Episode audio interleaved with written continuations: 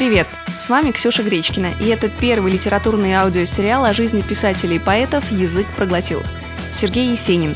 Серия шестая «Дела любовные».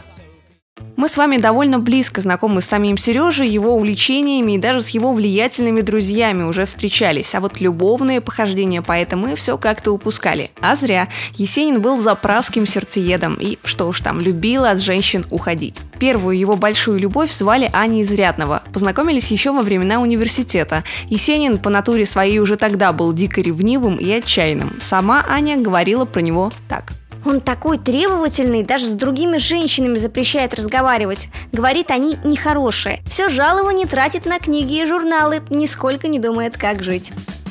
Несмотря на все запреты, Анна все-таки согласилась жить с поэтом вместе. За два года Есенин совсем разочаровался в семейной жизни. В итоге, когда у пары родился малыш, поэт уходит из семьи. В 1917-м у нашего героя все же появляется официальная жена Зина Райх. В это время Есенин уже известный поэт, а Зина – секретарь-машинистка в газете «Дело народа». В этих отношениях у Сергея родилось еще два ребенка – сын и дочь. Но спустя четыре года он все равно уходит от Анны. В этот же год, 1921, в Россию с гастролями приезжает американская танцовщица Айсидора Дункан.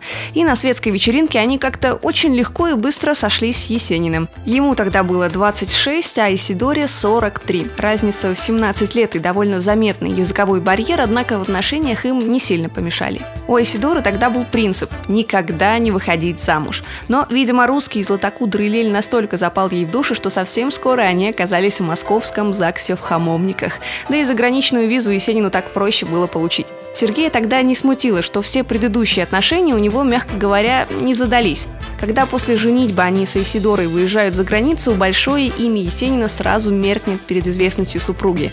В Европе и Штатах Сергея начинают воспринимать только как красивое приложение звезды балета. Ох и сильно тогда этот факт ударил по самооценке русской звезды. В следующей серии Есенин много пьет и дебоширит. Большие заграничные цели терпят крах. Начинается тревожная жизнь в Советском Союзе.